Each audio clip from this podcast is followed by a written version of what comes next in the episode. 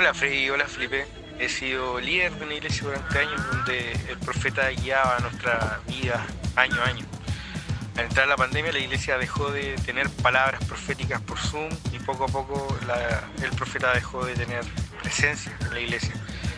Al volver a lo presencial, el profeta no volvió a la iglesia y al preguntar al pastor, eh, nos reúne al liderazgo y nos cuenta que descubrieron que el profeta tenía esquizofrenia hace años, eh, la cual no le estaba, no la estaba tratando y por ende su estado fue crítico en pandemia. Y ahora, ¿qué hago? ¿Qué hacemos? ¿Le creemos las profecías? ¿Qué hacemos?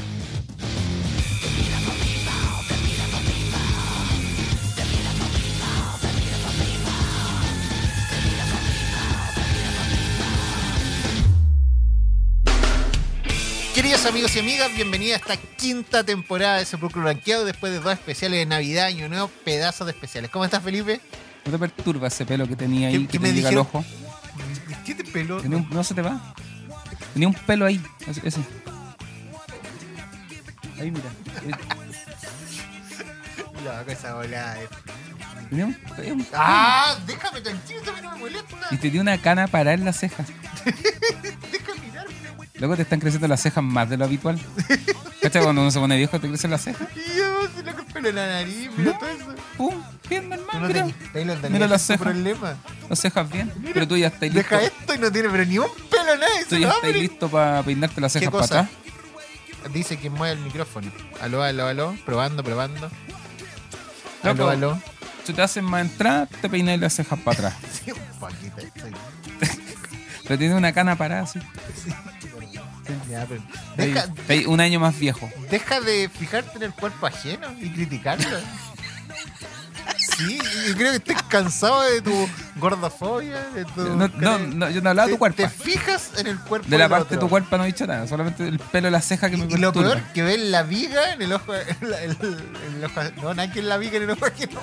La paja en el ojo ajeno y no ves Ojo tu con los dichos, Freddy, ah, que, que cualquiera lo puede malinterpretar. Oye, loco. ¿Cómo estás? Que ya me metiste concepto en la cabeza que ya, ya, ya me voy de pique a otra cosa. Salgamos de ahí. No Me- empecemos esta Se me pasaron temporada. varios rostros por la cara. Saludos a todos los chiquillos. Grupo adolescente de la iglesia. Tenía grupo adolescente. Sí. El Facu. No, hay adolescentes. No, o sea, sí, hay más preadolescentes. Sí, hay como 11 preadolescentes. Que el Santi ahí. Los chiquititos. Niños hay caleta. Muchos, te diría. Bastante. Demasiado. Son como 45 niños que hay en total. Ay, caleta igual. Caleta cabros chicos. Son Oh. buenos para guaguitas. Que, que allá en Centro hay como harto matrimonio joven Sí, hay harto, mucho matrimonio y con joven. hijos. Y están teniendo guaguitas. Sí, sí. Harto sexo pre- prematrimonial, harto. No, harto no, no. Casados, se casan y luego comienzan a incursionar en la sexualidad, El asesino. en la cosa sexual. Ay, ¿Para qué vamos a hablar? ¿Estás enjuiciando tú a la iglesia, persona? No, estoy Ah. comentando una realidad. No porque aquí los presentes, ¿no es cierto?, tengan un testimonio desastroso antes del matrimonio, pero ellos no, no eran de la iglesia en ese tiempo. Sexualidad juvenil. Ellos se ordenaron ahora cuando llegaron a la iglesia. Se ordenaron. Sí. Esa palabra antigua. No, se, sí, encauzaron sus vidas conforme al propósito de Dios. Porque antes, uf, Si hubieran escuchado lo, lo que. Antes de, el este, nivel, antes de, de, este capítulo. lo el nivel de conversación contaban. y de recomendaciones que no estaban haciendo. Sangraban mis oídos. Sangraban mis oídos. Lo único que me sorprendió a mí de la conversación fue que Doctor Simi esté metido en Chemello. Número uno, número uno, número uno. Top one. Top One Doctor Simi. Búsquelo. ¿En qué? ¿En qué? La cosa sexual. Oye, fue guático eso. Yo, Yo- no me lo cosas que yo, estadísticas que yo no busco. Yo busco cómo va el avance misiológico a nivel mundial, Sí, la Latinoamérica, la tasa de plantación de gente, en- en, no sé, en Y situación ellos. extrema. Los mejores Claro. y Doctor Simi está primero. Es que de la Después abundancia, viene Lifestyle y. de la abundancia el corazón habla la boca. De la abundancia el corazón habla la boca. Loco, Doctor Simi. Como que los del consultorio sean los mejores. Creo que lo hacen con neumático, recauchado. Es que yo creo que deben ser tan buenos por eso, no Son sé. un poco duros, pero resistentes. Dicen Coca-Cola afuera. No, es Michelin. Uy, loco, que para adentro. Goodyear. Y, y- y en Chile se llama Doctor Simi, pero afuera es farmacias similares. ¿Sabía eso? ¿Hay Doctor Simi no es chileno? No, pues mexicano. Y, Ah. Pero aquí en Chile le pusieron Doctor Simi, en los demás países se llama farmacias similares. Y aquí un, es raro un corpóreo que baila afuera de su farmacia. Sí. Yo pensé que era un producto chileno, así como las farmacias populares, Doctor Simi. Yo, o sea, yo creo, pensé que era un emprendedor nacional que, Que, que había que baila desarrollado- afuera de su farmacia. sí. Y no, pues es una marca internacional. Sí, bo, farmacias similares. Y es Mm, como similar al otro, más barato. Eso es Doctor Simi, po. El Claro. mismo remedio, pero más barato. ya, y que acá en Chile en realidad es lo mismo, pero es lo mismo. No, en Chile es más barato. Sí. Sí. Ay, en Chile hay que aprovechar pues, acá. Siempre va a acordar el tiempo. Siempre hay que y, joder a y yo aplaudo eso. En el tiempo de la pandemia, cuando las mascarillas están asquerosamente caras y toda esa Yo bola, compré mascarilla a, 25 lucas. No, o sea, 8 lucas una, 7 lucas una. No, yo me acuerdo acuerdo. tuve que hacer eh, funerales eh, y, y pasar a comprar mascarilla 8 mil pesos cada una. las KN95. Y yo me, yo me acuerdo que cuando No sé teníamos tanto la, de mascarilla, era no una sé- cuestión blanca que te ponías en la cara. no es que nosotros nos pusimos una nos pusimos el albergue Era una cuestión así larga, le sacáis un, un scotch y se pegaba. te pusiste una Tenías como una cinta doble contacto de la policía. Y es que está para acá porque te trae elástico. Me costó un poco estoy hablando más. Claro, me, me apretaba un poquito la boquita, pero. lo bueno que contenía bien la saliva Sí, era invierno, sí que era calentita. y si llovía no entraba agua No, absorbía agua. Después terminaba así una cuestión. Después me la daba vuelta, con, era con un cuello ortopédico. con el agua. o sea, como bufanda Claro, sí, sí, sí. Ay. Eh, Es que, se, es que se hincha un poquito con el agua. Pero buena la cuestión, buena. cuando nosotros eh, tuvimos el primer albergue en plena pandemia, teníamos que comprar muchas mascarillas. po. Es decir, se ocupaba una caja de 50 a la semana, o menos. Yo creo que dos cajas para la semana. O sea, es que la primera 50 vez que, cuando nosotros quisimos comprar al, al inicio de la pandemia, la, la caja de 50 mascarillas, que ahora vale Luca, valía 25 lucas. Y yo me acuerdo que loco, urgido, buscando por todos lados, y me dijeron, Freddy, anda al doctor Civil. 2.990 me salió. Caro para ahora, pero extremadamente barato para ese tiempo. Claro. Y a mí me sorprendió y ellos dijeron, no, es que no vamos a lucrar con, con esto. Siempre han valido 2.990 y vamos a seguir cobrando eso. Y compré durante mucho tiempo en el Dr. Simi en así que Mira gracias. fantástico, no, no, yo desconocía esa, ese corazón del caballero que baila, ¿no? Sí, y, y además un día fue al albergue, el monito, y llevó tortas, bebito. Y Ah, no, es de verdad. No. Nunca lo he visto de cerca. corpóreo. No, Pero ah, hablando ya más en profundidad. ¿Tú ¿no? trabajaste de mono una vez o no? No, pero como para los típicos shows infantiles de los niños me ponía un disfraz. Ya, y ahora estás sin disfraz. Nah. No, pero, pero- ¿Se dan cuenta? El Felipe siempre atacando el físico. La... No, ¿por no, no, no. No, humor básico que denigra la demás No, es por la polera. Es por la Mi regalo de Navidad. ¿Qué te regalan para la Navidad? ¿Tenías algún regalo? Sí. ¿Una polera? ¿Algo? Que yo No. creo que a este tiempo como que te dan regalos raros, sí. Boxer. Slip. Había- Yo creo que una cosa que me gustó mucho y que lo agradezco, me regalaron las zapatillas Vans. Buenas, bacanas. Advance no eran cigarros. No, Vans. Ah, Vance. Y que eran bacanas, así como que yo las quería y los chiquillos. Fue bonito porque los chiquillos del albergue todos juntaron platita y me, me regalaron las zapatillas que sabían que yo quería. Qué lindo. Pero tú le diste unas Jordan. No, que me gustan esas Soy zapatillas un como tanto aprovechador. Me gustan. Y, y, y ellos Yo conozco un averiguaron. pastor que le exige a la iglesia que le compre zapatillas. Es el testimonio de la próxima semana. Ha salido en muchos capítulos. Lo que más me Yo dolió. creo que ese loco hay que funarlo con nombre y apellido. No, pero es que no es la idea del podcast. Pero salgamos de ahí. Lo que más me dolió, loco, haber conocido a gente de la iglesia del brujo. Oh, yo quedé para adentro. Conocí a X personas, estuve compartiendo con ellos.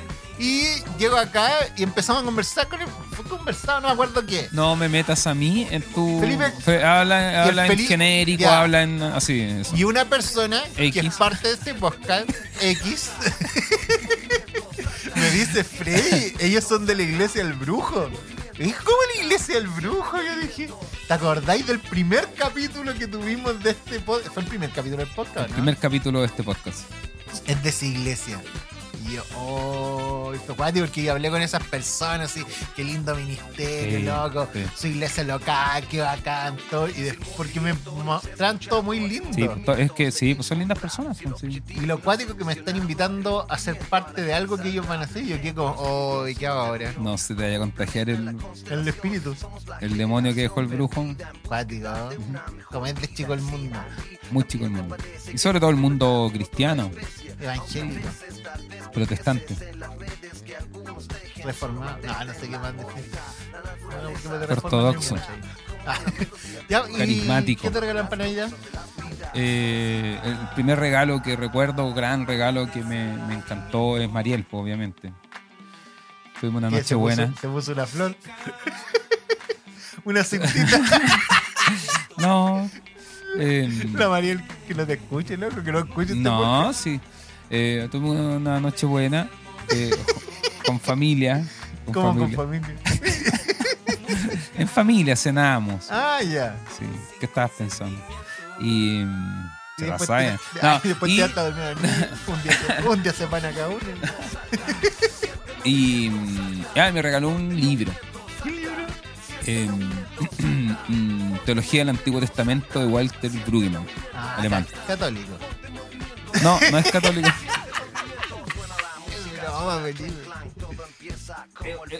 Es un libraco. De hecho, lo voy a mostrar A ver, a ver, a ver. Felipe, aquí. porque me lo regaló la Mariel. Algo que quiso el Felipe, insistió, es que el podcast lo grabemos con la libre- con el librero atrás. Esa es parte de un podcast que él dice que era bueno. No lo puedo sacar. Ah, pedazo de libro. Teología del Antiguo Testamento. Un juicio a Yahweh. Ahí ya lo estáis leyendo. ¿Ya Ah, lo leíste? son cositas, ¿Por ¿no? qué tenía una marca en el final? Eh, Vamos a revisar algunas cosas. Es donde voy. La verde, no, no, ni siquiera creo que ahí llegó a la verde. Estoy. Son, son libros de estudio, en pues son li- libros de son- consulta. De consulta más que de leerlo entero. Sí, pero Brueggemann, capísimo. Eh, en realidad ese es como el regalo que recibí, no recuerdo, recibo más cosas. Pedazo de regalo, sí, po. Sí, pedazo de regalo. Es que Mariel sabe regalar. Con este regalo ya. Yo, claro, creo que ese vale por mi cumpleaños, por Navidad Sí, po. y muchas cosas más. Qué bacán, loco, me gusta. Es catedrático de Antiguo Testamento del Seminario Teológico de Columbia. Si no sé algo, sabe. Sí, loco, piola. Ah. No, a mí me regalaron eso, estoy contento. Y un, esta polerita. Está bonita la polerita. Sí, Sí, de Almacenes París. Ya la vi. qué bien. Bonita. ¿Quién te regaló esa polera? Mi esposa no me regala libros. Está linda la Es que la boleta, yo, yo me da cuenta algo. Es muy tú. Ella no sabe regalar. Raya. ¿Cómo? Mi esposa no sabe regalar. Yo ya me di cuenta de eso. ¿Cómo no sabe regalar? Es verdad, yo ya lo acepté. La cata la agarra todas. Yo ya- yo ya una. Yo ya lo acepté, no cacha. Así, pero lo acepté. Así. Sí, que hace regalos muy malos. Llevo nueve años con ella. Mi mamá. ¿Y qué te regala? Ay, mi mamá, loco, es nefasta dando regalos. Un saludo para mi mamá, o sea, le tengo mucho cariño. Mucho cariño, la amo, mi mamá. No, eh, pero regala así, no sé, po, me regalaba yo adolescente, así ya. Un champú, Y tú eres pelado. pero un Head Shoulders. ya, buen champú. Un buen champú. Eh, nunca me voy a olvidar, una vez fuimos a un, a un cumpleaños de una amiga, así amiga, era amiga nuestra, pues, adolescente también, pues una cabra vanidosa, ¿cachai? Como, como son eh, a esa edad, pues, ¿no es cierto? Eh, y, y nosotros, claro, pavos también, descansamos en que mi mamá le compró un regalo. pues. Ah, Y yo vi un paquete grande, así, una cuestión, dije, ah, le haber comprado algo bacán, porque ella también la quería mucho. pues, ¿cachai? Y dije, ya, le haber comprado un, un buen regalo, o sea, algo. Lo del champú ya está bien, una vez me regaló una pasta de dientes, pero una buena pasta de dientes. Que al final era para la casa, así, al final de repente llegaba mi regalo estaba en el baño y todo echándose. Pero es lo mismo pues, cuando nosotros le regalamos a la mamá un juego de olla, una batidora. Ay, qué feo, yo le regalé En esas ese cosas a mi tiempo mamá. yo me acuerdo si haberle regalado a mi mamá algo en la cocina porque era como muy No, normal. yo le regalaba viajes, cosas así. No. No, mentira. No, una escoba nomás. pues. Era acuático eso, yo me acuerdo. Él le regaló a mi mamá, como. Siempre me acuerdo que una vez le regaló un microondas. Que era para usted. Yo ¿Tú sé- querías un microondas? No, yo sentí que era un buen regalo para ella. No sé por qué. Es que claro, asocia- o sea, hoy en día esa mirada, ¿no es cierto? Es como, ay, cómo mala. Pero antiguamente eso era muy normal, pues, ¿cachai? Sí, o sea, po. ¿por qué? Porque la mujer habitualmente dueña de casa, ¿cachai? Entonces, yo creo que el te estoy defendiendo aquí. Sí, era como facilitar. Era facilitar su trabajo. O sea, si tú ves que tu mamá calentaba la olla, sacaba el, el pocillo de, de trendy congelado con poroto, lo ponía a calentar, Le ponía ya el le costaba el meterle el cuchillo. Entonces, un- una máquina de esa le facilita el trabajo. Como ahora, vos, para ti te regalan un libro para facilitar. Estás como pastor. Que en realidad, claro, eso, o sea, yo la inversión que tengo en libros, que lamentablemente en este país tener libros es un lujo, Caro, muy caro, asquerosamente caro. ahí ya muchos entenderán por qué se burlan de que siempre ando con la misma ropa, que ahora estoy estrenando, ¿no es cierto? Una, Una nueva. Sí, sí. Está bonita. Para, porque todos me dicen siempre negro, siempre negro. Te parecía un Ramón. ¿Quién te la regaló? Esta me la compré hace, tiene como cuatro años. Ey. Y. Te- Estoy, sí, estoy como- Sí. como despechugado. Salmo 91. Jehová es mi pastor. Ya he visto esas fotos, sí. En Palma Costales. Sí. Foto, foto íntima.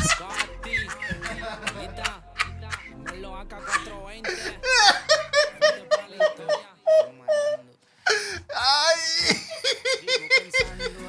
Y Lo faltan. bueno, la cosa es que fuimos al cumpleaños de esta chica y, todos confiamos como familia, ¿cachai? Y esa parte que hacen los cumpleaños que me apesta, loco, me apesta. No, o sea, no me apesta en sí el rito en general. De los regalos. Me apesta. eso me apesta. Cuando, ay, ¿este de quién es? ¿Cachai? O, o, o no, abre ese. Así como, no, no, co, está bien. Porque quienes no llevamos nada, queremos pasar piola. ¿Cachai? Pero cuando empiezas así, y claro, y tú sacáis la cuenta, hay cuatro regalos, ya vemos 25 personas en el cumpleaños, es, es incómodo para los 21 que no llevaron regalo. Entonces, entonces, hicieron esa de los regalos, pues, ¿cachai? De los regalos, los regalos. Y yo igual estaba confiado, yo le aposté todas las fichas a mi vieja porque dije, no, el regalo se veía grande, pues, ¿cachai? Y lo llevaba así con cuidadito. Y, estaban abriendo los regalos y puras cosas de niña, pues, adolescente, cosas bonitas y tecnología, me acuerdo. En ese tiempo estaban eh, de moda los personal estéreo, ¿cachai? Para quienes no saben qué es un personal estéreo, es un estéreo music personal.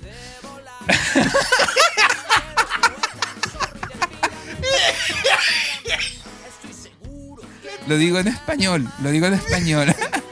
Es un equipo de música estéreo personal. ¿Se ponía el cassette o el Claro, CD? es una maquinita para ay, asociar a estas generaciones. Es como sería un celular, pero, Pero tú le ponías como cinco celulares juntos. Así más grueso, más, más ancho, más grande. Y tú eh, le podías poner un cassette. No saben, un cassette es Si como, te- aquí, no lo escuchan adolescentes, es como un disquete, quizás, un disquete. No, El ¿quién signo, guard- el signo guardar en Windows. Ya el signo guardar no es un disquete. ¿Qué? Hace tiempo. Es un rec. Bueno, un cassette. Un cassette es una es un dispositivo de plástico eh, así que tiene dos hoyitos ¿No tenía uno acá? y cabe perfectamente un sí debo tener por ahí. Que, que en ese dispositivo está pensado, eso es tecnología de alto nivel, porque calza perfectamente con un lápiz Bic. Se da vuelta. Y ese la, tú introducías en, ese, en uno de los dos orificios, en uno de los dos orificios, el lápiz Bic que calza. Tú, Perfecto. tú, si tenías cassette, tenías que comprarte lápiz Bic. Pero, tipo, ¿Habrán hecho el lápiz Bic con esa idea? Ese es el porqué de la forma del lápiz. Puede Ah, no, no, pero es para que. Si no cachan nada esta generación, entonces van a creer. Entonces, el lápiz Vic se asoció, don Juanito Vic, que es el dueño de la fábrica Vic, se asoció con la señora Juanita María que hacía los cassettes. Señora Juanita María Cáceres. Es simbólico igual la, la cuestión. Pero bueno, entonces, tú te- es que creo que ellos fueron pololos antes de tener empresa. Sáquenme de acá, por favor, para explicarle a los...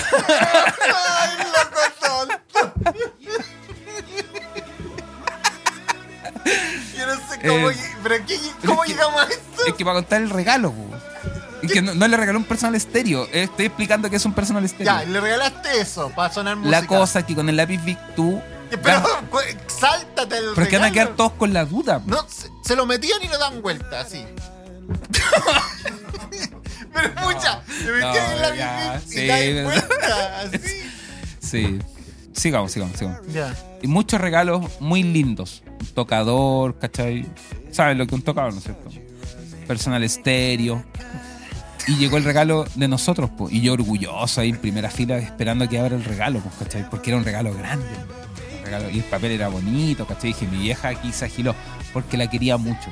La ¿Y quería quién mucho. era ella? Era una prima. No, una amiga de la familia, hermanos de la iglesia, y que éramos muy cercanos. ¿cachai? Entonces éramos como de la edad. Ellos tenían como la misma cantidad de hijos que nosotros, y como parecía. Eran hombres y eran mujeres. Y más encima nosotros hombres y ellas mujeres. ah, ¿cachai? entonces estáis preocupados del regalo.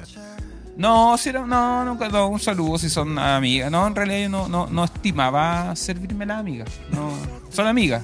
¿Cómo servir? Como dicen los jóvenes hoy en día. pues, O sea, yo, en realidad yo loco. Pinchar se dice. Coquetear. pues, pinchar para mí tiene otra connotación. ¿Qué connotación tiene pinchar? Más, más punzante. ¿Verdad? Sí, pues. Para mí pinchar es como... Es que no, es que yo no me acuerdo. Eh, sí, pero bueno, la cosa de eso de. Yo me acuerdo que a mí me pasó que en Concepción tirar era... Esa era tirar. Tirar era darse un besito. No, pues tirar Ya, es, vos, pero es- es pinchar. Por eso estoy diciendo, tú en Concepción tiraste con la cara así, loco. y- No, yo no tiré y- con ella. Ya, vos, no, vos, pero tirar... No, yo no tiré con ella.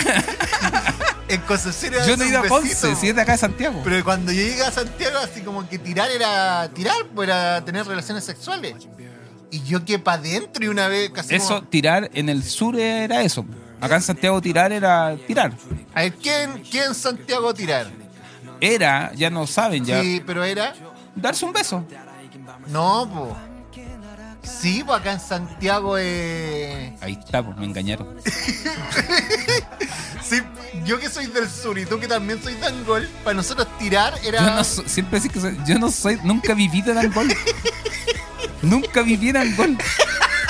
Mis papás se fueron a Angol cuando yo tenía 21 años. Yo quedé viviendo solo acá en Santiago. ¿Sabes que yo a la gente y el Felipe... No, es de Angol y en verdad es como gente que es de Angol. ¡Oh, el Felipe nació allá! No soy de Angol, nunca fui de Siempre Angol. digo eso. No. ¿Y tú dónde naciste? En Santiago. ¿Verdad? Cuando yo tenía 21 años, mis viejos se fueron a vivir a ¿Y Angol. por qué no sabéis lo que es tirar? Porque para mí tirar era de acá de Santiago. Tirar era eh, besarse. No, pues, tirar aquí en Santiago no era besarse, vos. Después fue tirar, aparearse. Pero antes era eh, besarse. Ya vos, en Conce siempre fue tirar, besarse. Y yo cuando llego a Santiago, tirar ya no era besarse, vos. Ya. Era Aparearse. en- encamarse, vos. Sí. Y yo que para adentro, loco, si una vez me preguntaba, ay, tirados, calete veces, po. Y yo Pero como, bueno, no ¿qué? estáis lejos de la realidad. O sea, digamos que mentiste, fallaste. Pero no era lo que yo quería decir, no era lo que yo iba. No era la idea. No, loco, que para adentro. Como cambian lo- los términos. Los términos, sí. La Bueno, la cosa es que eh, está, para que no digan que somos dispersos. Están abriendo Ah, tu prima. los regalos. No es mi prima. Ah, que No es mi prima. Esto fue Angol. No. Cuando era chiquitito. Eh, ¿qué tal? ¿Y dónde vivía ahí antes? En Santiago. Ya, abre el regalo. Ya. La cosa es que llegó el momento del regalo, pues, ¿cachai? ¿Esto era Navidad el cumpleaños de ella? cumpleaños, era su cumpleaños número 15. Ah, era importante, grande. era importante. O sea, antes no se pescaba tanto el tema de los 15 años. No, No, o sea, oye, ahora, como ahora como que está de moda esa weá. el- es, es la moda gringa. Como que los 15 eran. En otro, loco, en otro- no, pero en otros países, en Latinoamérica, como en Venezuela, eh, en Venezuela o en Colombia, pues, los son 15 fiestas son los 15, fiestas. po. No es solo. ¿Habrán adoptado eso los gringos, digo yo? Sí, ¿Tú decís? sí, Porque, porque. para ellos como súper cultural, así.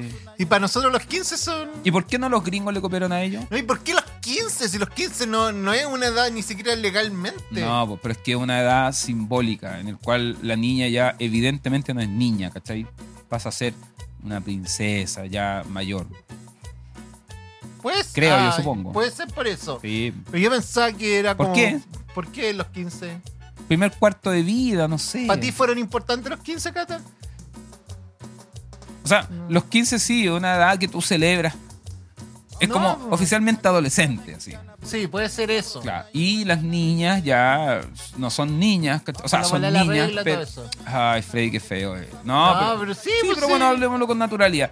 Es su, el, ay, se me olvidó esta palabra. El, ¿Maduré? no, em, Se podían casar a esa edad. mi abuela se casó a los 14 años. Oh, puede ser, po. Pero bueno, no sé de, de qué vendrá esa tradición, que es muy Wow. celebrada en países que yo sé, como en Venezuela, en Sí, po, Colombia. antes se casaban muy chicas, pues yo tengo abuela. Mi abuela creo que se casó a los 16. Mi abuelo a los 14.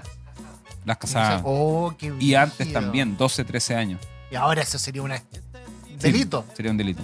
Oh, estoy para adentro. Era presentarla a la sociedad. Eso. Como que está lista para casarse. Oh. Uy, qué feo igual. Loco, no tiene nada romántico. Es como tenerla en vitrina. Eh, Claro, eh, mi, mi hija a los 15, y por eso la visten tan así producida. sí. Para que llegue un príncipe y se las lleve. O, ¿Viste alguna vez Chamberlain? Como es una canción.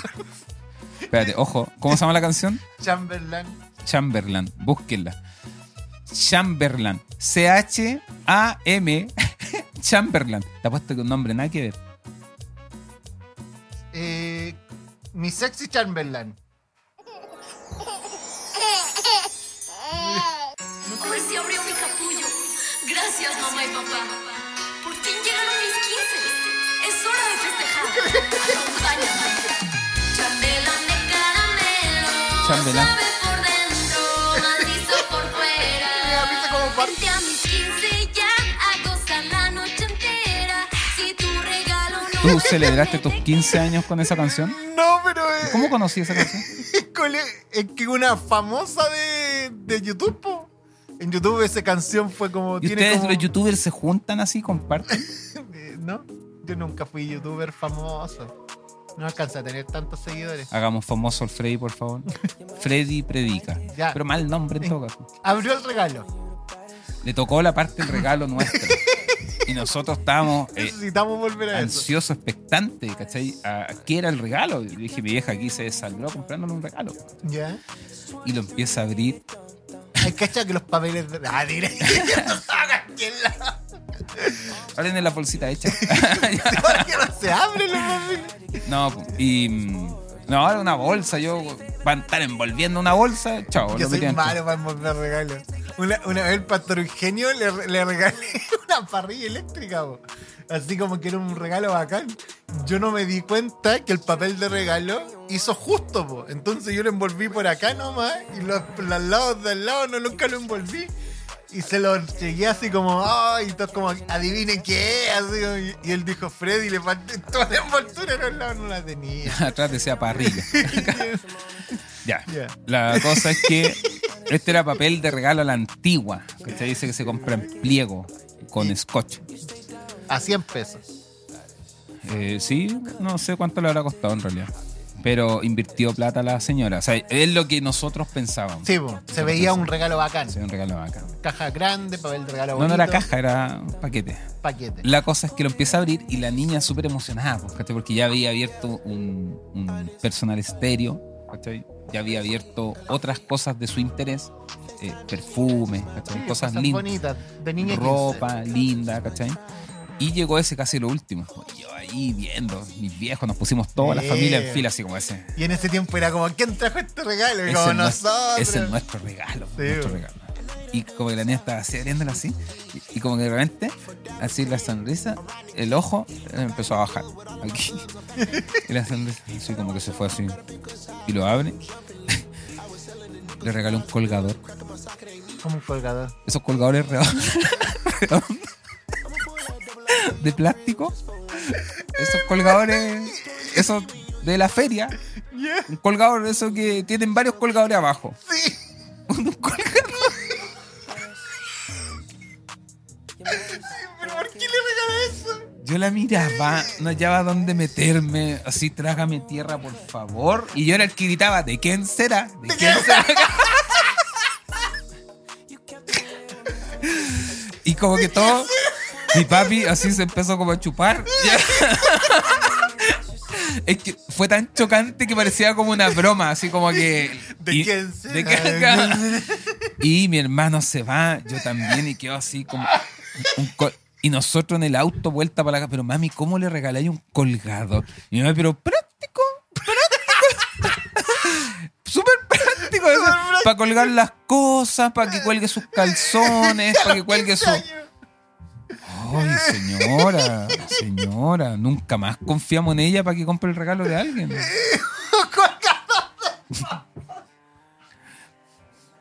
Ay. Eso. Eso ha sido todo. Ah, No, no, No yo, voy a decir más eso porque el Benja la pesta. yo, yo creo que. Yo creo que no. Dice, "Ay, siempre la misma talla, dice. Es es súper exigente y Sí, pesado. es pesado. Sí, súper es que exigente. yo creo que hay días que llega enojado.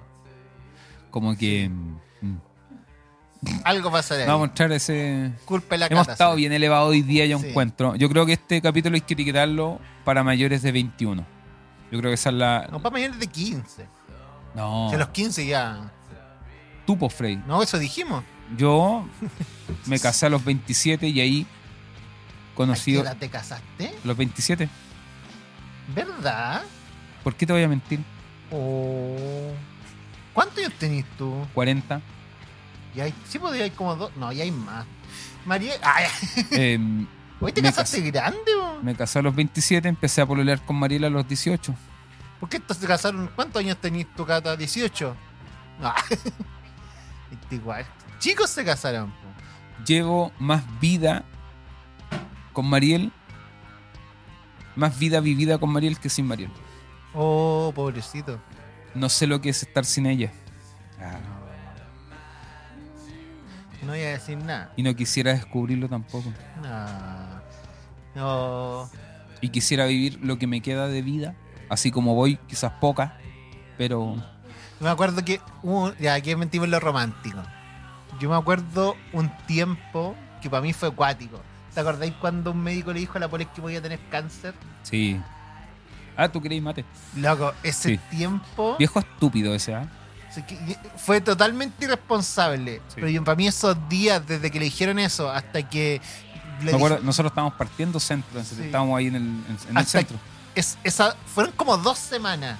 Esas dos semanas para mí fueron como las peores dos semanas que yo recuerdo haber vivido. Yo me acuerdo, loco, Sí. soñar que se muere tu esposa, no saber qué hacer, loco. Todas esas voladas para mí fueron cuáticas. Me imagino. Fueron- Y lo vi. Sí. Pero yo me acuerdo llorar en las noches, así. Sí. Oh, loco. Recuerdo una carita tuya no haber visto nunca más. Yo no, no sabía qué hacer, no sabía qué hacer. Y, y- y yo sé que fueron como dos semanas, porque recuerdo que nos dieron la hora para hacer, ¿cómo es que se llama este, como examen, esta bola? ¿Biopsia? Como, Sí. como a dos semanas más. Yo me acuerdo eso. Pero yo, para mí fue un día, un día, creo que no hice nada en esas dos semanas. O si hice, siento que no, no están en mi mente. Sí fue, lo único que recuerdo es estar deprimido. Brígido. Me llevaste ese recuerdo. Y te refugiaste en el alcohol.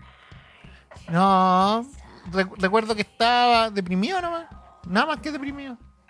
Y sí me acuerdo. Yo tenía harta fe, pero sabes que siempre recuerdo que, y me lo cuestioné mucho después, creo que esa fue, fue súper penca para mí. Mira lo que me hiciste acordar. Y me acuerdo perfectamente en ese tiempo. Una frase que me marcó. Dije, este loco merece ser mi amigo. Ah, Nah. em, me acuerdo que yo te estaba como consolando, así como animando, Sí. ¿cachai? Y estábamos en la esquina de mi casa, en el centro, no sé si te acordáis. Y te dije así como, loco, tranqui, y como las típicas que salen en ese momento, confía, loco, si el Señor eh, es fiel. Y, y- y te dije algo así como, eh, no sé, como que te animé, como que Dios tiene el poder de cambiar la situación, ¿cachai? Y como que con eso yo quería darte ánimo así como para que estés bien, ¿cachai? Y tú me dijiste algo así como, me tomaste el brazo y me dijiste, y sea que Dios, me, dijo, me dijiste, Felipe, sea que Dios responde de manera positiva o no responda de manera positiva, para mí Dios no cambia a seguir siendo igual. Y fue como, oh, este loco, no, Brigio. En un momento serio, de crisis, brígido, extremo, y de verdad me, me enseñaste mucho en esa situación, lo recuerdo mucho. Yo me acuerdo, el médico fue muy responsable, muy responsable. Y él, me acuerdo cuando vio todo, un médico viejo, de esos que dice, yo creo que irresponsable por lo viejo, como que De la- estos viejos, se la sabía toda. Entonces él dijo, no, y por el tipo de tumor es maligno y por lo que yo veo de estar súper avanzado, así que háganselo rápido porque si ya tiene cáncer debe estar muriendo. claro. Loco, para mí fue... Ella muere, así le Sí. en dos semanas más le han encontrado el cáncer y se va a morir en tres meses más. Y después vamos a hacer todo y ni siquiera tuvimos que hacer la biopsia. Así como el otro me dijo, no, esto no es cáncer, ni siquiera cercano y no, era una alergia. no, era un, era un, no era un tumor, no me acuerdo qué Era era. acumulación de rabia. por- Ah, Pero esas dos semanas desde que me dijo eso, yo me acuerdo que mi fe fue muy probada. Y yo sí siento que tenía mucha fe, pero fue una fe rara. Porque no- no sé si sentís como que yo sabía eso. Yo siempre recuerdo que yo tenía claro que Dios hiciera o no hiciera, yo iba a seguir confiando en Él. Pero a mí me hubiera gustado que de mí nazca esa fe de yo voy a orar hasta que se sane. Como que esa es la fe que yo esperaba. Pero que- creo que no, o sea. Y, y- sí. y mi fe no fue, mi fe yo me acuerdo que no fue como arrodillarme y orar y no, fue como, yo me acuerdo que lo que yo hice fue poleta, estas dos semanas pasémosla bien, aunque no la pasé bien, pero recuerdo que hice muchas cosas con ella Un gusto haberte conocido. y y, y te- y- y casi despidiéndome, ¿no? Si No. era en ese. Vaya a llorar, Es que Freddy. fue cuático, ¿no? tengo que hacer una talla para que te riáis. Ya, no llores. Cambiemos de... Tranqui. Vamos al testimonio del la está fecha. bien. Sí, ahora está bien. Sí. Sea que vivamos o que muramos, somos del Señor. Jehová Dios, Jehová quitó. Bendito sea el Señor por siempre. Sí. Ese, ese versículo lo dijo mi mamá cuando perdió a mi hermanito. Mi hermanita. Ese versículo lo dijo mi viejo cuando perdió su ojo. Dije. Pedazo de versículo. Ya. eh, quedan Ah. tres minutos para que hablemos del tema. Entonces, hablemos rápido del tema.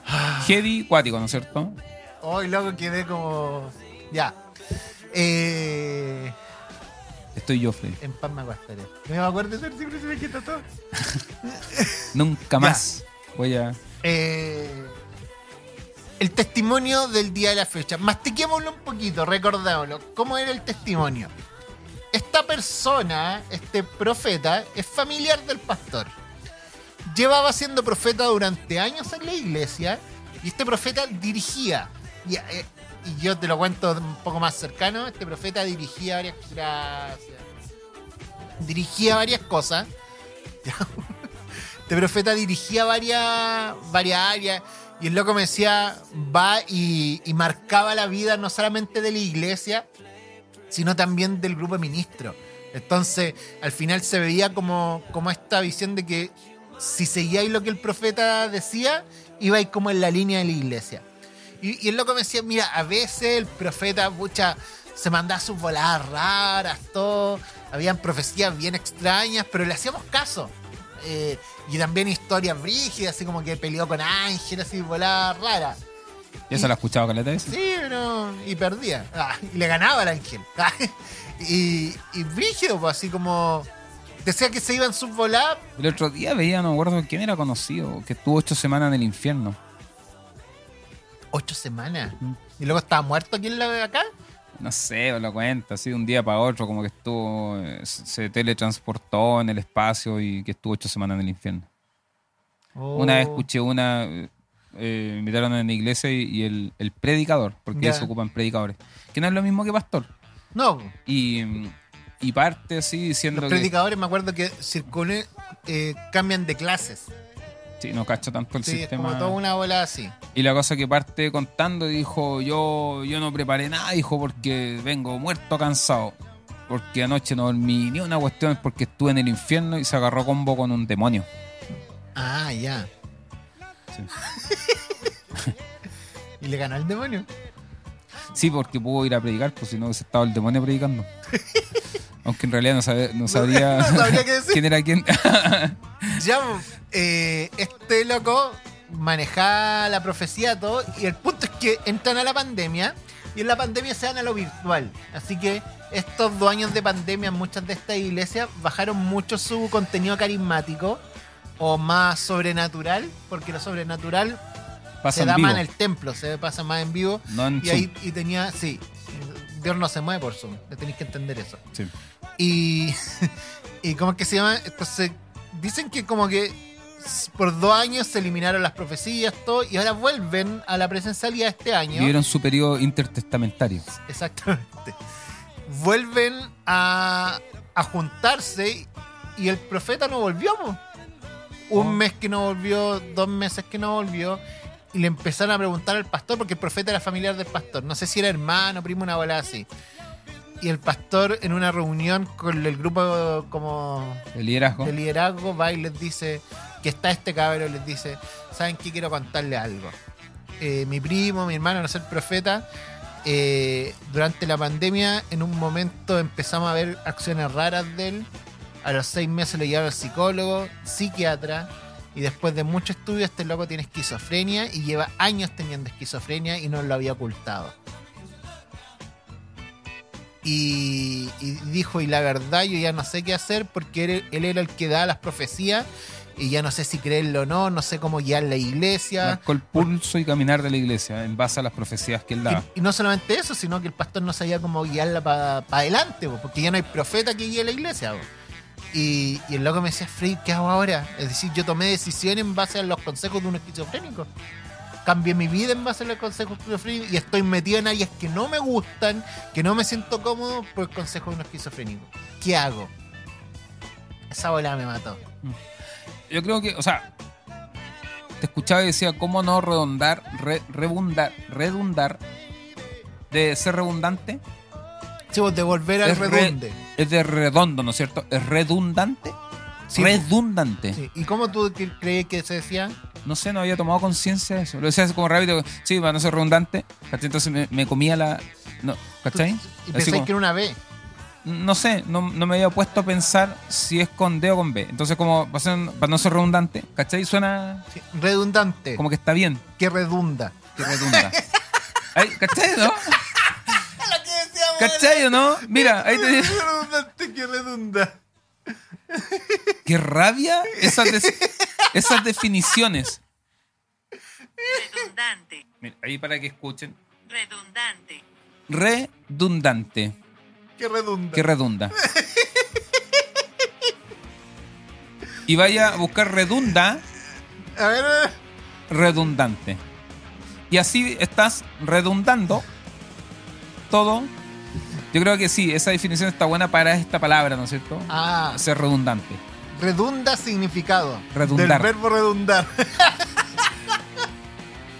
Aquel ejemplo, aquel que redunda.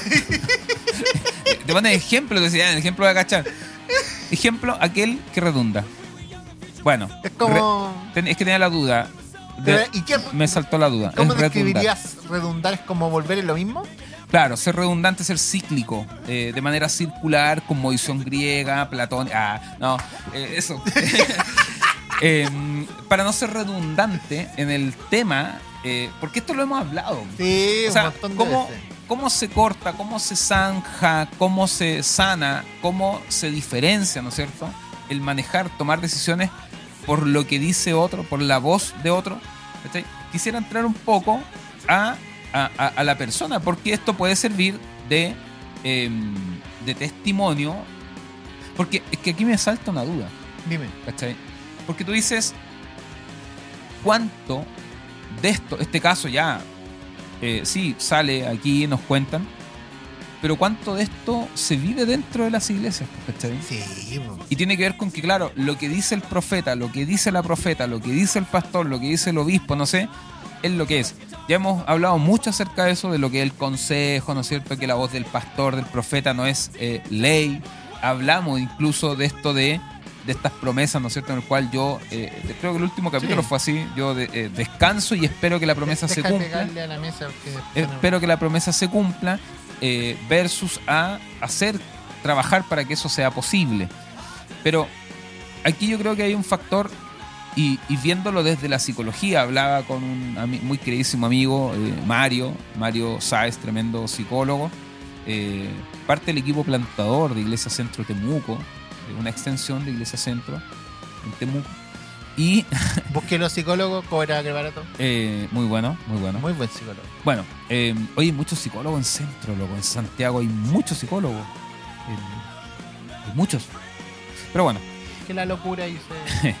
eh, y Yo creo que vi- vieron un campo laboral. En la clave es un nicho. Es un nicho más. La clave, Vieron y dijeron, Eh, no, aquí podemos forrarnos. tiene que ver- y así ha sido, tiene que ver con que con algo muy sutil.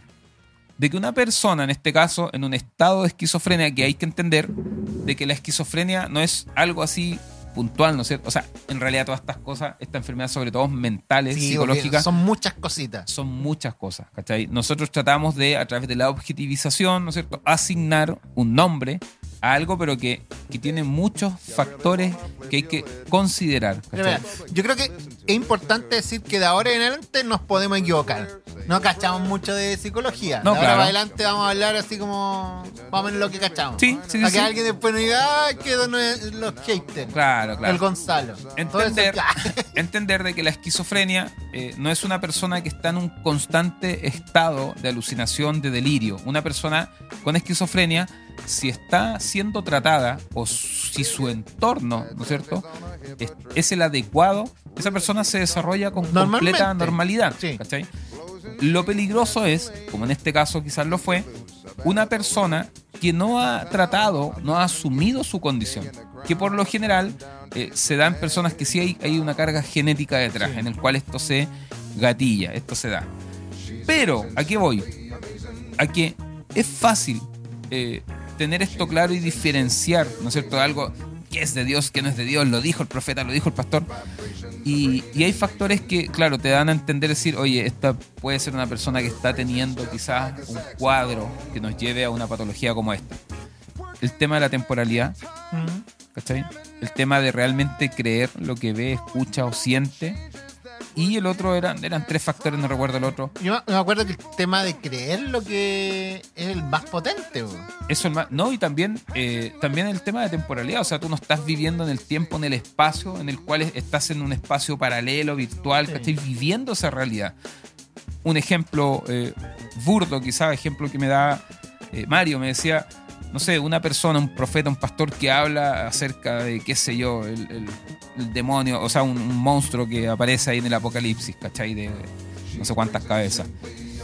La diferencia es que quien quizás Dios le habla a través de esa imagen, a través de un sueño, a través de una experiencia, logra diferenciar de que es una imagen, un símbolo, lo cual significa algo. Sí, pues el lenguaje ti. apocalíptico. El apocalipsis es una imagen de otra cosa. Claro, que ocupa figuras, ¿no es cierto? Números, fechas. Está bien. Pero una persona, digamos, normal, eh, o, o no en un estado, ¿no es cierto? En un cuadro eh, psicológico, psiquiátrico, o en este caso esquizofrenia, logra entender de que hay un, hay un sentido más profundo a través del símbolo. Mm. Una persona que se acerca a un cuadro como este, o posible, es una persona que cree que eso es tal cual. Que va a venir el monstruo de ocho cabezas. que de va a suceder cabezas. y que va a pasar y que va a ser. En este caso, esta persona, o sea, era evidente y, y- y ahí también decimos, oh, epa, epa, porque muchos profetas, muchos pastores que lo hablan, veíamos como meme, tú me mostrás, ¿no cierto? Oh, en TikTok, que, esto fue cuático, yo, yo quedé para adentro. Un profeta de República Dominicana, muy conocido en República Dominicana, se para y dice, para que sepan, el veintitanto de diciembre va a nevar en República. No tenemos nada. Él realmente ¿No cree ponerlo? lo que vio, lo que sintió, lo que. No sé si será a entender. En cuya presencia estoy. Y como señal, te voy a dejar una señal para que el pueblo no tenga duda y sepa que todavía hay profetas que tienen intimidad con el Eterno.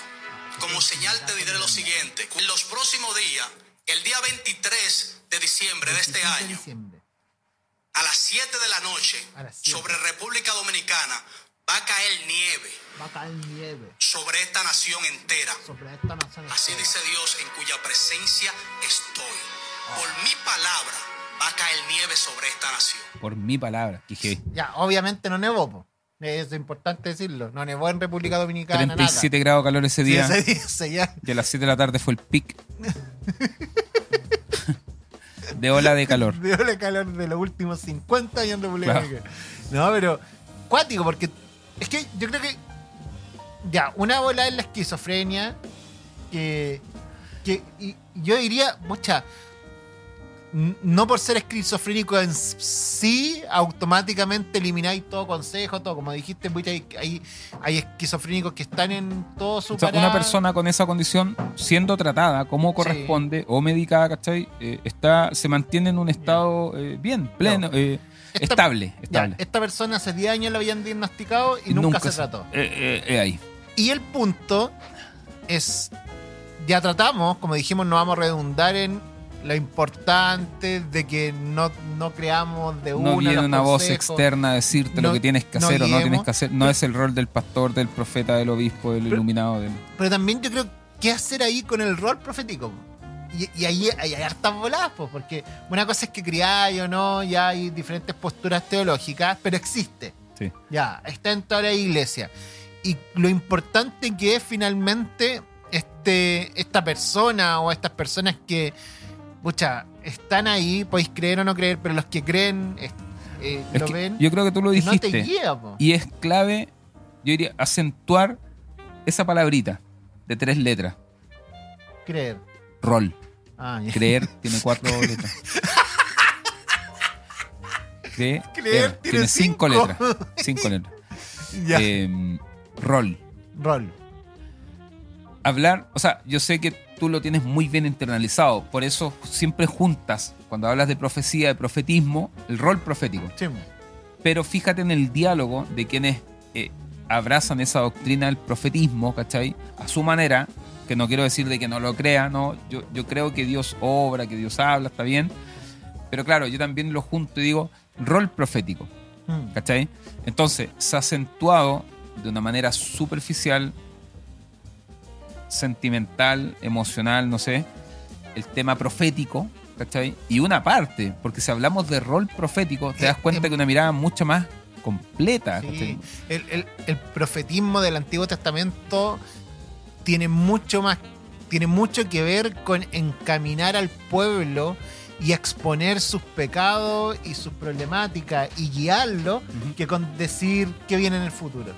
Es decir, vemos muy poco en el Antiguo De vaticinar. Testamento de vaticinio, de esto viene para adelante. Como esto, un profeta en el Antiguo Testamento no es el que dice va a nevar el 23 de A las siete de la tarde. No, el profeta del Antiguo Testamento, el que se para frente al rey y le dice, loco, hay oprimido al pobre, te ha ido por la volada con esta otro, te has Y lo que esta dice, otra. lo que profetiza, está muy conectado con lo que, Con lo que ve. con lo que ve, con, con el, su contexto. Si nos fijamos también, la mayoría de, las, de, de estas situaciones de o rol profético de hombres, mujeres, qué sé yo, usados por el Señor, tiene que ver con su contexto, tiene que ver con lo que está viendo, tiene que ver con lo que él también es parte y conecta. No hay eh, discursos, ¿no es cierto?, a la- universales a, la- a las naciones de algo que no logra conectar, no logra ver, Mm. sino que es una persona también situada en un contexto. Sí. Sí, yo creo que el trabajo de cómo manejamos la profecía en la actualidad, yo creo que es un punto a discutir. Yo creo O sea, que es que si hablamos de rol profético, podemos decir objetivamente que todos somos profetas, que tiene que ver con proclamar, ¿no es cierto? sí. Anunciar. y- y- pero aún así, yo creo que se tiene que trabajar muy bien la imagen del profeta del día de hoy, del rol profético. Con barba, sandalias. No, no, y no y, y vuelvo a insistir, de este vaticinio, de este, de este punto casi superior en la espiritualidad, de que un loco es mucho más bacán, que tiene poder por sobre lo otro, y, que, y que finalmente lo que lo rodea es poder manipulación y conducción de vida. Y eso es peligrosísimo. Sí. Eh, Yo creo que lo que hoy día vemos es lo que también en la antigüedad se podía ver. Y algo súper interesante que siempre me, me llama la atención, de que bíblicamente no existe un nombre para asignar a quien no es profeta, ¿cachai? sino que se habla de falsos profetas. sí. ¿cachai? Está el profeta, quien habla de parte de Dios, y el falso profeta, que también había muchos. Yo veo que continúa pasando exactamente lo mismo. O sea, existen personas que realmente anuncian, que realmente proclaman. No estoy hablando de vaticinan, no estoy hablando No, de no. adivinan, estoy hablando de personas que proclaman, que anuncian, que podríamos decir está cumpliendo un rol profético, ¿no es cierto?, en el cual todos estamos llamados a cumplirlo, a hacerlo. Em, pero existen también los que hablan, anuncian, proclaman, no de Dios, sino de sí. Sí. ¿Cachai? Y está bien, no podemos cuestionar su experiencia. Este tipo habrá tenido un sueño, vio nevar, vio una película, vio Frozen, no sé qué le habrá pasado, y entendió que Dios le estaba hablando, pero está hablando de lo que él experimentó. Quizás genuinamente él creyó que el 23 de diciembre, o sea, de que lo creyó, lo creyó. Pero claro, ahí ya hay factores psicológicos, volviendo a la temática, ¿cachai? Que son luces y señales, ¿no es cierto?, que podrían separar o diferenciar a una persona que está en un episodio preocupante, ¿cachai? A alguien que no lo está. A mí por lo menos me han pasado cosas de, de personas que han desnudado mi corazón. Y así yo lo trabajo. Es decir, eh, gente que me ha dicho, Freddy, siento esto de, de parte de Dios. Y yo he dicho, ya, ¿qué onda? Y siempre me voy a acordar, porque a mí me pasó... Que igual para ti es fácil, porque uno te mira y te cacha. No, es que a mí me pasó una bola muy brígida. Yo me acuerdo, yo tenía 21 años. Y, y voy, una persona dice, Freddy, todas las cosas habían pasado, todas las cosas vienen. Y dice, pucha, siento Dios que te metáis en tal área. Y yo, y siempre me acuerdo una bola que me dijeron, loco, prueba, prueba eso. Y, yo que dije, me acuerdo, Dios, si eres tú, trátame por mi nombre. Y la persona se da vuelta y se llama Víctor Rifo, un pastor de la iglesia que era Talcahuano. Y el loco llegó y me dice, Freddy, no sé por qué siento esto, pero Dios me dice que, que te ama y que trata por su nombre y, él se sabe todo tu nombre y es Freddy Eduardo Villarreal Gallego, ya. Y yo ahí quedo llorando, loco, y yo digo, Señor, ya, pero si eres tú, sí o sí, trátame por mi root. Y el caballero se da vuelta a tres metros de mí y me dice, Freddy, Dios me pone este número en mi cabeza, 17 millones, y me dicta mi root. Y yo quedo para adentro.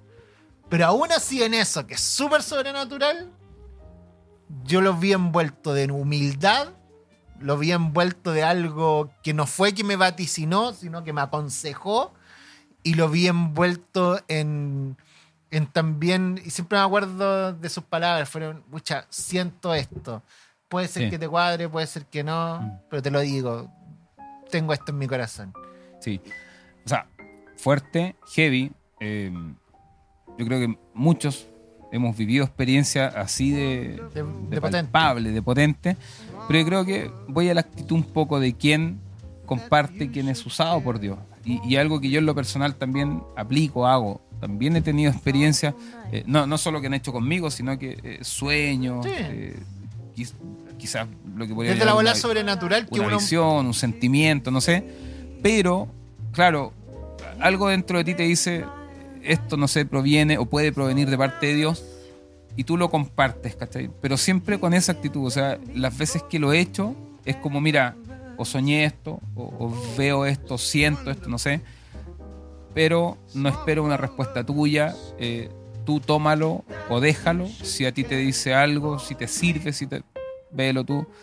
Y, y claro, tú lo compartes, lo entregas, ¿cachai? En esa condición, en esa actitud, en ese. Y, y obviamente han, han pasado cosas así, personas que se han quebrado o me dicen, ¿qué onda? ¿Quién te contó? O, o cómo. Pero ahí tú ves cómo el Señor habla, ¿cachai? De Sí. una u otra manera y ocupa, co- como la Biblia nos dice, ¿no es cierto? Nosotros somos simples vasos de barro. Y, y importante eso porque creo que entender que Dios ocupa personas, sí, y cualquiera. y, y nos puede ocupar a todos en todo momento, de diferentes formas, porque como dijimos es un rol que está asignado a la iglesia, todos somos profetas de una u otra manera. El Sí. punto, estamos es, muy ligados a hablar de dones, ¿no es cierto? Sí. Carisma. el punto es cuando ocupas eso para manipular al otro, para exigir al otro, para sen- tener poder sobre el otro, Para engrandecerte. para engrandecer, para engrandecer, para que para liderar de una manera mala. Mm. Y eso yo creo que es lo complicado. Sí. Y es- estamos llenos de eso. Sí. Pero creo que la, la gente también a veces aporta eso. ¿ah? Sí. Por ejemplo, no sé, eh, mucho un ejemplo, estás tú en una situación, oras por alguien y no sé, el Señor obra, algo pasa y esa persona es sanada. Las mismas personas también a ti te comienzan a ver de una manera distinta. Sí, óreme porque ya. Claro, o tú entregas algo y es como que ya, no, este loco hay que tenerle miedo porque este loco, ¿cachai? Yo creo que es eh, mutua la, la- la responsabilidad, no quiero hablar de culpa, en, en cómo se levantan de repente estas personas, ¿no es cierto?, que se sienten con un poder, con una autoridad, de decir, no, es que yo ya soy. Yo creo que cuando ya entramos a decir, es que yo tengo, es que yo soy, es, es donde mí- ya está en peligro. A mí me pasaba mucho con X personas que eran de la, son de la iglesia y llegaban donde mí y me decían, Freddy, Dios me dijo que yo hiciera esto, que levantara tal cosa. Y me dice, ¿qué opináis? Y yo dije, es que si Dios te lo dijo, contra eso no tengo nada que hacer. Pues. Sí, Yo le dije, si tú decís Dios me dijo, era. sí. No tengo nada que hacer, ni un consejo, nada, porque Dios te lo dijo. Mm. ¿Pero estáis segura que Dios te lo dijo? Ah, es que... No, po, tú estás trabajando eso, po. Dios me dijo. Fue un sentimiento... Yo dije, quizás por atrás tiene que ser un pienso, quizás, tal vez. Y, y desde ahí es como empezamos a ocupar el lenguaje de una forma diferente. Bueno, quizás como resumen para ir cerrando, yo creo que, como siempre decimos, no nos guiemos por las palabras de una sola persona. Pasamos los tres minutos de hablar este tema Sí. serio. No, no, no nos guiemos simplemente por el consejo, guía, profecía de una sola persona, sino que busquemos, tengamos una relación íntima con Dios y de ahí manejamos nuestra vida. Segundo, eh, veamos los ministerios, dones, ya sea profético, pastoral o cualquier otro, como una forma de servicio y no de empoderamiento, no de manipulación y no de guiar como una persona hiperpoderosa a otros. Y, y yo creo que lo tercero eh, es también eh, que estos ministerios sean siempre, siempre, siempre puestos a prueba. Y yo creo que la principal puesta a prueba es tu relación íntima con Dios. Finalmente alguien te puede venir desde afuera y decirte Dios me dijo esto, pero si tú oráis todos los días y a ti no te lo dice, Dios no manda recado. ¿Cuánto llevamos, camarita amiga? Porque me gustaría extender. eh, ya llevamos como una hora, ya viste, Ya. terminemos. No, eh, voy a extenderme un poquitito más. Quien quiera salir, es, vaya, se deje de escuchar. Pero quisiera decir algo, no, no dejar pasar esta oportunidad de- referente a esto para fortalecer el, el diálogo que hasta ahora hemos. El regalo que mi mamá. No. eh, eh, igual era un buen colgador. Era Huenco. ¿Se acuerdan de esa marca? Huenco. Cierra pronto. Sí. Eh, en el arte, en cualquier eh, medio de expresión, ¿no cierto? artística, sea musical, sea, no sé, plástico, sea lo que sea, quien asigna el valor a lo que hace no es el artista, El es el espectador. Quien experimenta, quien, quien aprecia, quien contempla, es quien asigna un valor, ¿no es cierto?, a lo que el artista hace. No es el artista quien asigna el valor, sino el espectador. ¿Por qué digo esto? Porque al levantar estas personas, ¿cachai? Y ahí digo, cuidado con esto, no es que esta persona, puede que el Señor la haya usado, sí, puede que el Señor la haya usado, pero eso no lo hace distinto ni más especial. Y es ahí en donde muchas veces se le asigna un valor, ¿cachai? Que no tiene la persona, ¿cachai? Que es un valor que es dado por Dios, ¿cachai? Es, una, es un carisma, es un regalo dado por Dios, en el cual el Señor usa a cualquier persona, ¿no es cierto?, para la edificación del cuerpo. Entonces, cuando nosotros le asignamos un valor. A la persona, es cuando creo corremos el riesgo de vivir situaciones como esta. Porque ya le asignaste una autoridad, le asignaste un valor, entonces lo que salga de ahí. Lo mismo pasa con el arte, o sea, muchas veces tenemos artistas que nos encantan, que se, y de repente la persona produce algo fantástico, de repente no, pero como ya le asignaste un valor, lo consumes igual, lo aprecias igual y buscas darle, ¿por qué? Porque el valor ya está asignado. Eh, ojo, cuidado eh, con eso. Se me fue lo otro que quería decir, que era la bajada de lo que De- estoy. deja, deja sumar algo a eso, y quizás una experiencia. Yo recuerdo una bola que a mí me marcó, porque yo crecí rodeado de pastores pentecostales, diferentes personas, y un pastor, recuerdo desde chico, me explicó el don de lenguas de la siguiente manera. Me lo dijo, Freddy, es que yo soy tan penca, yo soy tan poco espiritual que no puedo orar bien.